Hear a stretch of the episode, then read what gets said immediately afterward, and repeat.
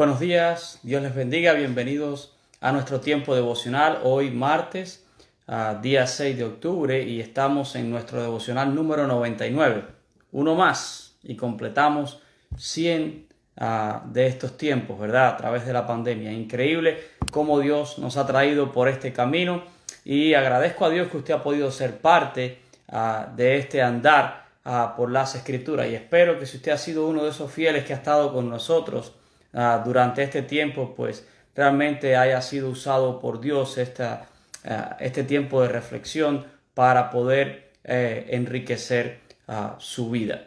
Hoy quiero, antes de comenzar, recordar que tenemos que continuar orando por nuestra hermana Nenita, que está operada de la cadera, nuestra hermana Mercedes también ayer fue sometida a un procedimiento, ella tiene diabetes y tiene pues allí, ¿verdad? Un dedito un poco comprometido, a nuestra hermana Marta, que va a ser sometida a una cirugía de túnel carpiano, nuestra hermana Delia, que también ah, está esperando por una cirugía de tiroide, nuestra hermana Gladys para una cirugía uh, del seno, a Steven, que está también pendiente a un diagnóstico, nuestra hermana Olga, que también está pues haciéndose un procedimiento para regular la presión ocular en sus ojos, y así quizás a mi mente Ah, se le va a algún otro hermano que esté pasando, ¿verdad? Cualquiera que sea la dificultad, recordamos a todos nuestros hermanos en oración. Hoy quiero compartir con ustedes ah, una porción de la palabra en la segunda carta del apóstol Pablo a Timoteo, en el capítulo 3, los versículos del 1 al 5, donde Pablo habla del carácter de los hombres en los postreros días. Y leyendo dice así la palabra de Dios.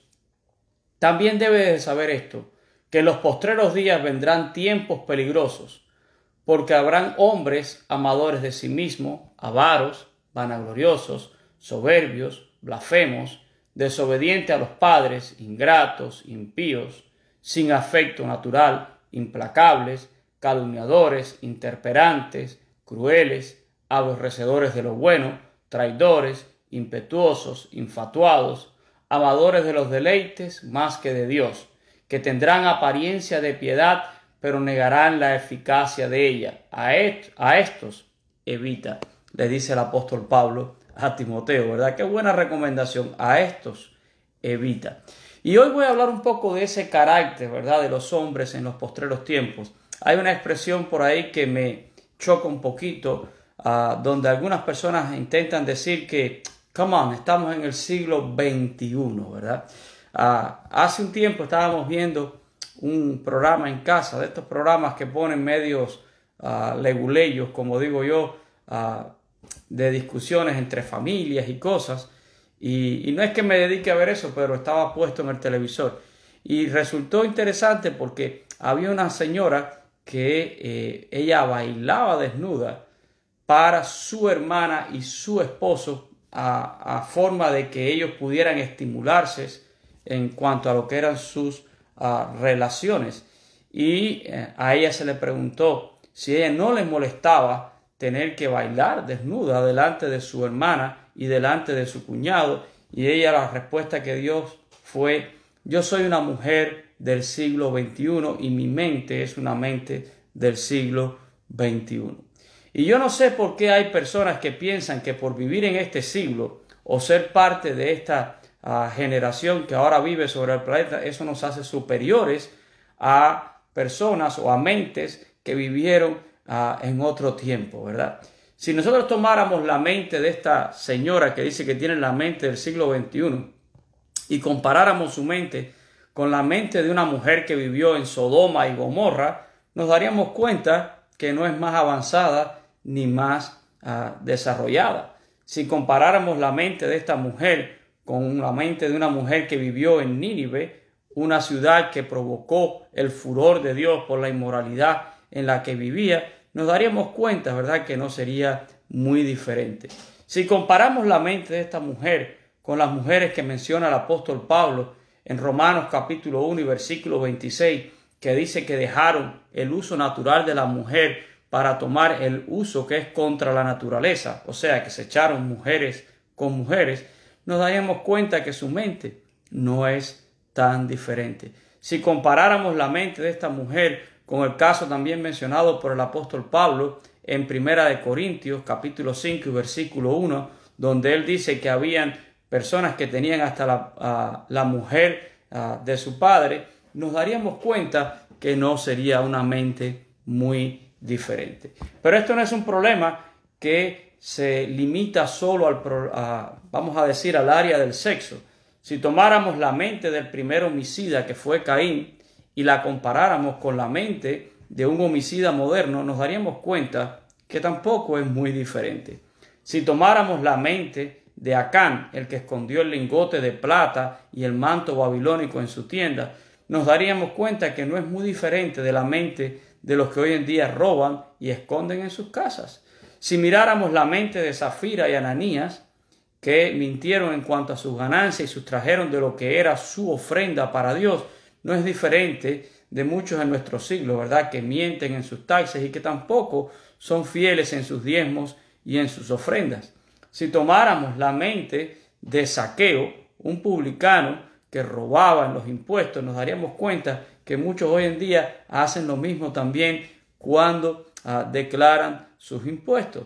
Si tomáramos la mente de alguien que vivió en Atenas, allí cuando el apóstol Pablo visitó esta ciudad, nos daríamos cuenta que no es muy diferente de la mente de muchas personas que hoy en día siguen adorando ídolos y tienen dioses falsos. Si tomáramos la mente de Judas, ah, que traicionó al Señor, nos daríamos cuenta que no es diferente a la mente de muchos que hoy en día también ah, pues traicionan a sus amigos. Si tomáramos la mente de Poncio Pilato, la compararíamos y nos daríamos cuenta que no es muy diferente a la mente de muchos que hoy en día sencillamente se lavan las manos delante de la injusticia. Así que no es una cuestión del siglo en el que nosotros estamos viviendo. No es que nuestro siglo le permite a las personas tener una mente más desarrollada. No es que nuestra generación es superior a cualquier generación que nos haya precedido.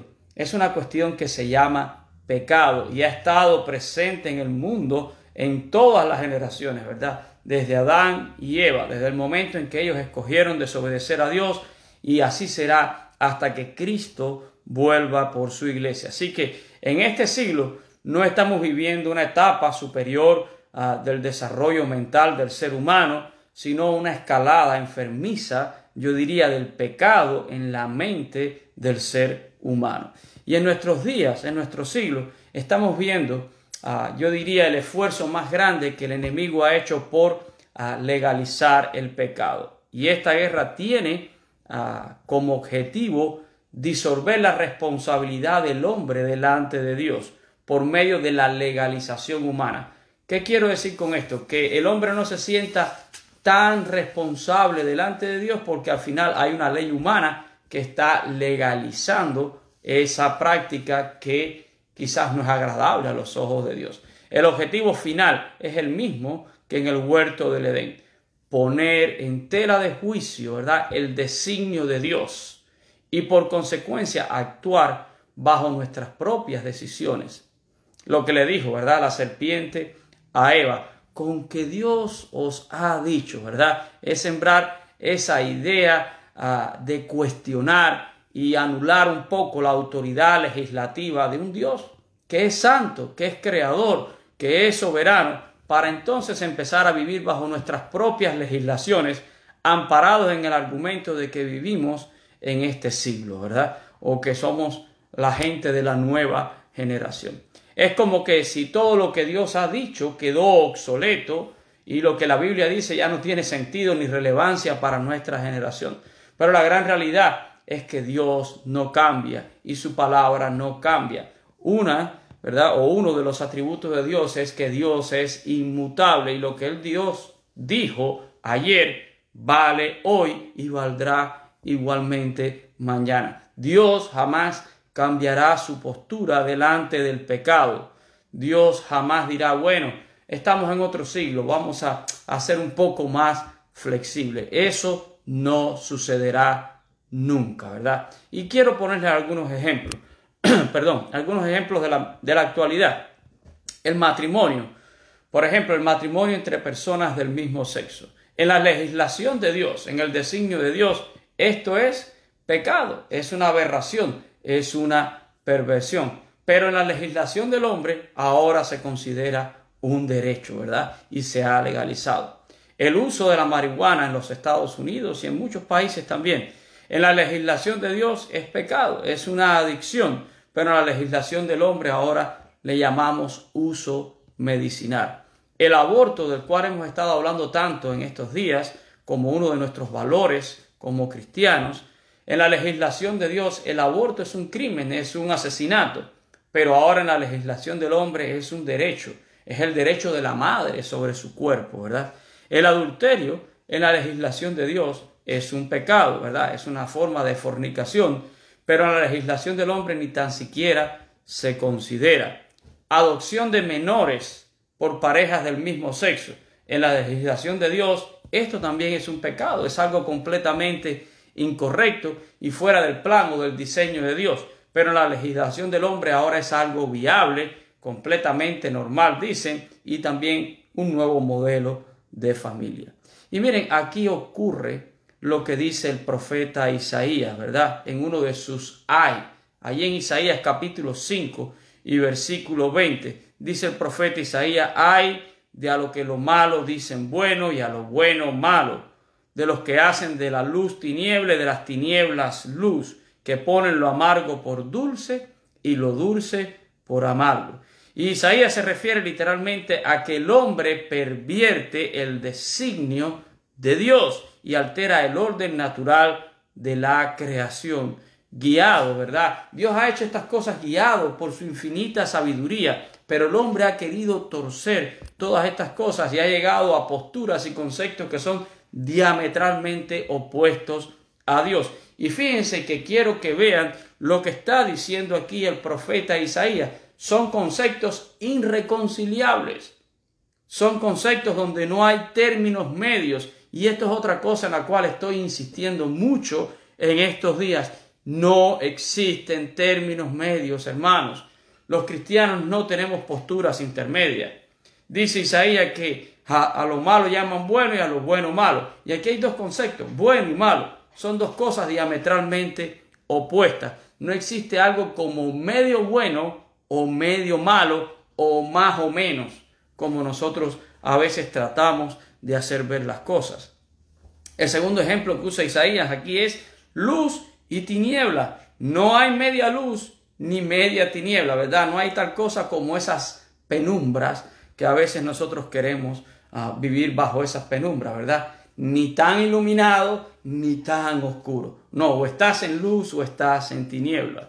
No existe, ¿verdad? la comparación entre lo dulce y lo amargo. Son también conceptos diametralmente opuestos, ¿verdad? No hay medio amargo ni medio dulce o lo que nosotros conocemos hoy en día como agridulce, ¿verdad? Y es un concepto interesante. Pero, repito, los conceptos medios son aplicables de alguna manera a ciertas áreas de la vida, pero no a la vida espiritual, no a la relación con Dios. No hay puntos medios no hay acuerdos. Y hay muchos textos en la palabra de Dios donde se enfoca siempre en posiciones extremas que realmente son contrarias.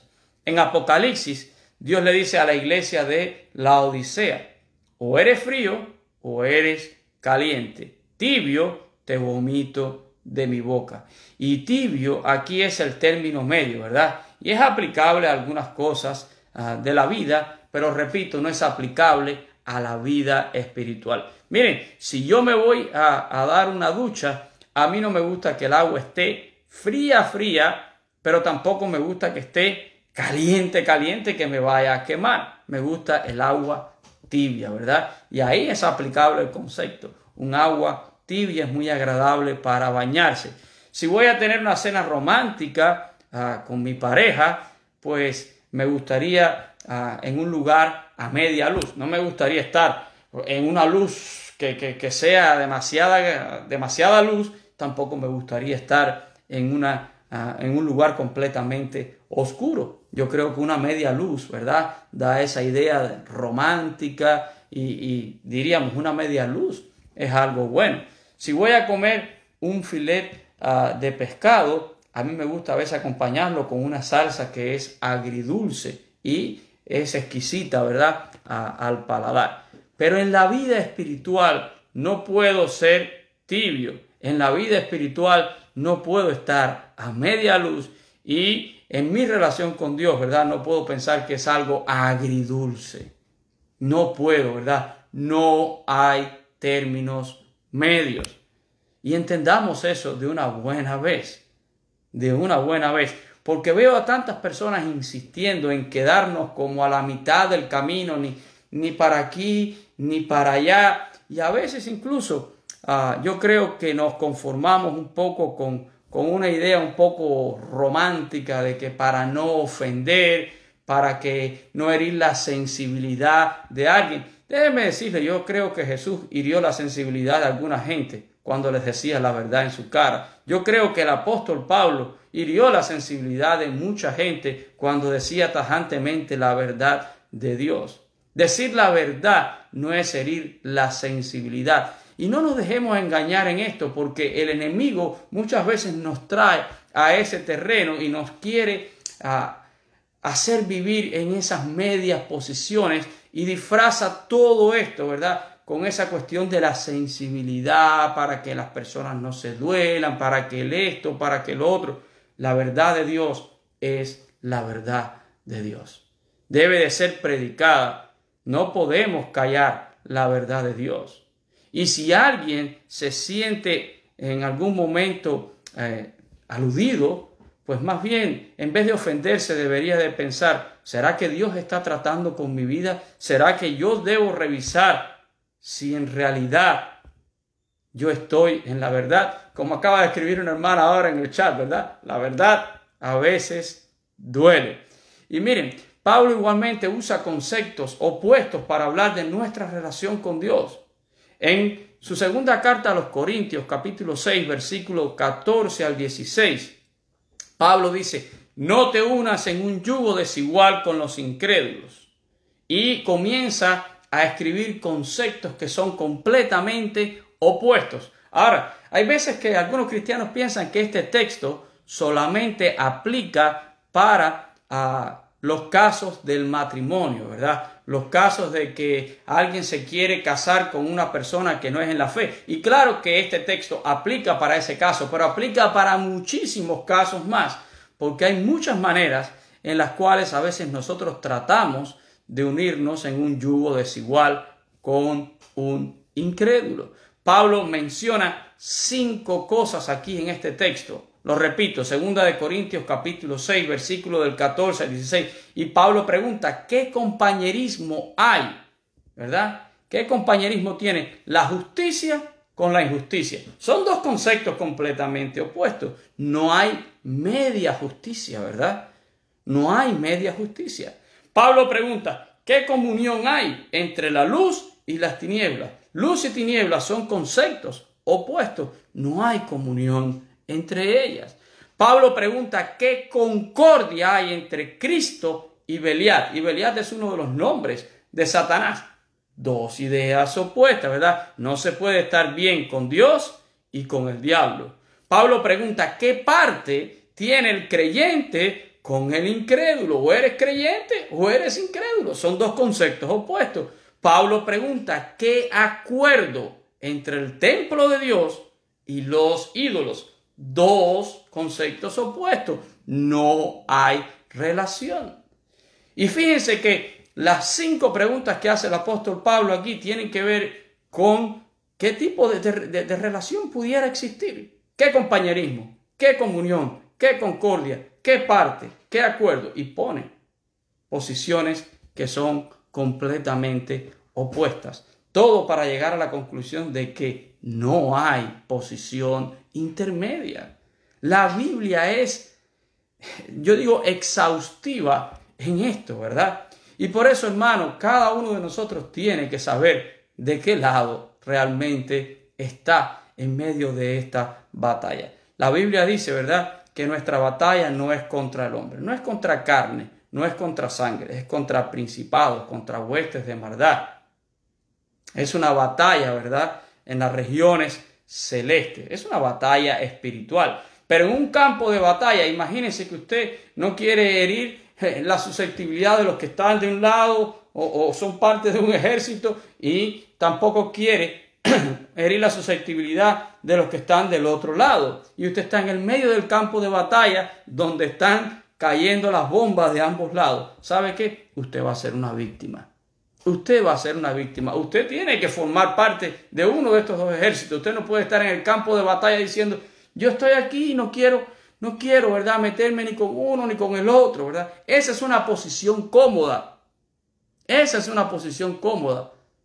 Y realmente es difícil entender que los cristianos a veces queremos quedarnos en esa posición cómoda, cuando realmente nuestra fe está siendo atacada, cuando realmente nuestros valores están siendo atacados, cuando realmente el Evangelio de Jesucristo está siendo cuestionado.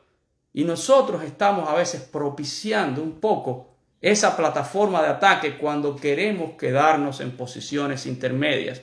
¿Saben qué? Se está tocando trompeta. Viene juicio. Viene espada. Se está tocando trompeta. Y cuando hablamos de todas estas cosas, estamos llamando al pueblo de Dios a formar filas para poder defender la fe. Y la fe, yo creo que es muy bonito todo lo que he estado leyendo en estos días en, la, en las redes sociales, que nosotros tenemos que orar, que nosotros tenemos que confiar. Y es verdad que hay que orar. El cristiano vive de rodillas orando a Dios. Es verdad que nos toca confiar en Dios, pero es verdad también que nos toca hacer nuestra parte. Vivimos en este mundo. Vivimos en este mundo. Siempre recuerdo las palabras de Dios para su pueblo a través del profeta Jeremías cuando ah, ellos estaban allí en, el medio de, de su desolación, allí en el exilio. Y el Salmo 137 dice que estaban tan tristes que los israelitas habían colgado sus arpas en los sauces allí en Babilonia y no querían ni tan siquiera cantarle a Dios. Y Dios les manda un mensaje por medio del profeta Jeremías y Dios les dice, ¿verdad? No dejen de fructificar, planten casas, viñedos, denle esposo a sus hijas y marido a sus, eh, y marido a sus hijas y, y esposas a sus hijos.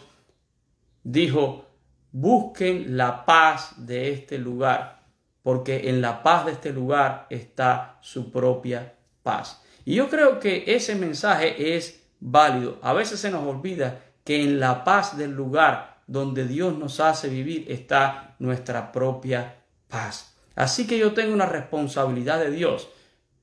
Tengo una responsabilidad de parte de Dios en hacer lo mejor por el lugar donde yo vivo, el lugar donde Dios ha permitido que sea mi morada en esta tierra, mientras yo espero, ¿verdad? Mi morada eterna. Predicamos el Evangelio, predicamos a Cristo Jesús para que las personas le conozcan, para que las personas pasen de tinieblas a la luz admirable de Dios, para que puedan tener una eternidad con Dios. Pero también trabajamos por el bienestar del lugar donde nosotros vivimos, porque en la paz del lugar donde yo vivo está mi propia paz. No puedo vivir aquí diciendo, bueno, yo estoy aquí, que sea lo que Dios quiera, que pase lo que Dios quiera, yo oro, Dios es soberano. Es verdad que Dios es soberano y va a prevalecer sobre cualquiera de nosotros. Su voluntad va a prevalecer siempre, pero eso no quita mi responsabilidad en hacer lo correcto todo el tiempo. Así que hermanos, así que hermanos, les vuelvo a llamar, les vuelvo a llamar. No podemos, en medio de esta batalla que estamos librando en estos días, a quedarnos en posiciones intermedias. No ah, podemos aprobar, ¿verdad? Eso de que Ah, somos personas del siglo XXI, el hombre sigue siendo lo mismo delante de Dios, con más tecnología, con más cosas, pero el escenario es el mismo. Seguimos viviendo en un pecado que nos separa de Dios y tenemos un evangelio que predicar para que las personas lleguen a la verdad, para que las personas puedan conocer a Cristo Jesús. Y eso eso va a incluir muchas veces el poder cerrar filas, ¿verdad? Y poder defender nuestra fe y nuestro mensaje. Y eso nos va a tocar hacerlo en esta tierra y en el lugar donde nosotros vivimos. Vamos a orar en este día. Padre, te damos gracias. Gracias por este momento y por esta oportunidad que tú nos das de compartir tu palabra, Señor. Y perdona, Señor, a todos aquellos que piensan que porque viven en este siglo tienen una mente más desarrollada o que somos más inteligentes o más sabios que todas las generaciones que nos han precedido. La gran realidad, Señor, es que nosotros somos igual a cualquier otra generación. El hombre siempre ha sido lo mismo delante de ti. Un hombre caído, marcado por la desobediencia, por el pecado, un hombre que necesita ser restaurado a una comunión contigo y sabemos que el único camino es Cristo Jesús. Pero vemos, Señor, cómo Satanás avanza su agenda. Vemos cómo el mundo sí se deteriora. Vemos cómo el mundo sigue escalando. Vemos cómo el hombre incluso trata de legalizar el pecado para que la responsabilidad del hombre delante de ti sea desplazada, para que el hombre no se sienta tan culpable delante de ti porque hay una ley humana que aprueba su pecado. Pero sabemos, Señor, que eso no es válido delante de ti. No hay ley humana que pueda estar por encima de tu legislación.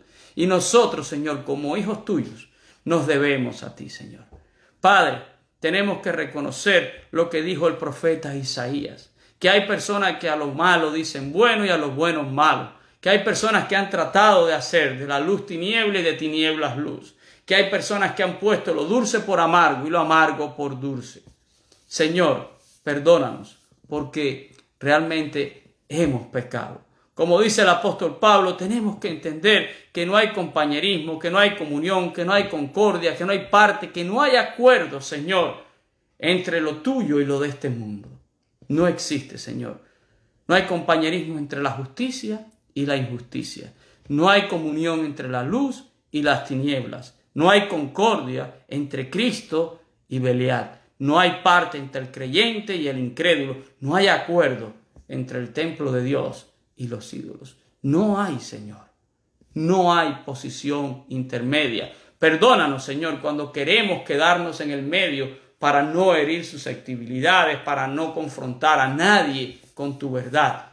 Pero tu verdad tiene que ser predicada, tu verdad tiene que ser dicha y no podemos, como dijeron aquellos discípulos tuyos, no podemos dejar de oír, de, decir, perdón, lo que hemos visto. No podemos dejar de testificar, no podemos dejar de decir la verdad, porque no hay otro nombre debajo del cielo dado a los hombres en el cual nosotros podamos ser salvos. Da valentía, Señor, a todo hijo tuyo, a todo siervo tuyo, Señor, y permite que como nunca tu pueblo, oh Jesús, pueda cerrar filas, tu pueblo pueda estar firme como un baluarte, Señor, de la verdad, como columna, Señor, que tú quieres que esté proclamando la verdad del Evangelio y rechazando toda perversión, todo tipo de perversión, Señor, que el mundo y que el hombre trata de imponernos, Señor.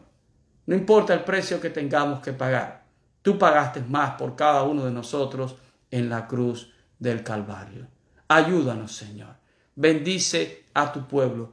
Trae claridad siempre a nuestras vidas. Oramos por los necesitados. Oramos por los enfermos que mencionamos al principio. Oramos por toda persona que hoy pueda tener una necesidad, aún los que nos estén escuchando a través de las redes que están lejos. Ayúdales a ellos también, Señor. Tú eres el Dios que puede hacer cualquier cosa en nuestras vidas. Pero más que nada, pedimos, Señor, que nuestro corazón esté verdaderamente y sinceramente sincronizado contigo. Bendice a tu pueblo, Jesús. Bendice a tu iglesia. Bendice nuestra nación, Señor que todos estemos conscientes que en la paz de este lugar también está nuestra propia paz. Este es el país que tú nos has dado para vivir a todos, Señor. Y le amamos y queremos, Señor, que sea bendecido con la verdad de Jesucristo. Por eso rechazamos, Señor, todo error y toda mentira. Ayúdanos a sostenernos en la verdad de tu palabra. Santifica a tus hijos en tu verdad y tu palabra es la verdad. Lo pedimos en esta mañana en el precioso nombre de nuestro Salvador, Cristo Jesús. Amén y amén. Gracias, mis hermanos. Gracias a todas las personas que se conectan con nosotros. Gracias a todos aquellos, ¿verdad?, que nos dejan sus comentarios ah, cariñosos. Aprecio tanto la fidelidad de ustedes en estar conectados con nosotros en este tiempo devocional y espero ah, que nos podamos conectar el próximo jueves. Vamos a estar celebrando, ¿verdad?, nuestro devocional número 100. Así que Dios les bendiga, mis hermanos, y como siempre les deseo que la paz de Cristo Jesús pueda estar en su vida. Dios les bendiga a todos. Amén.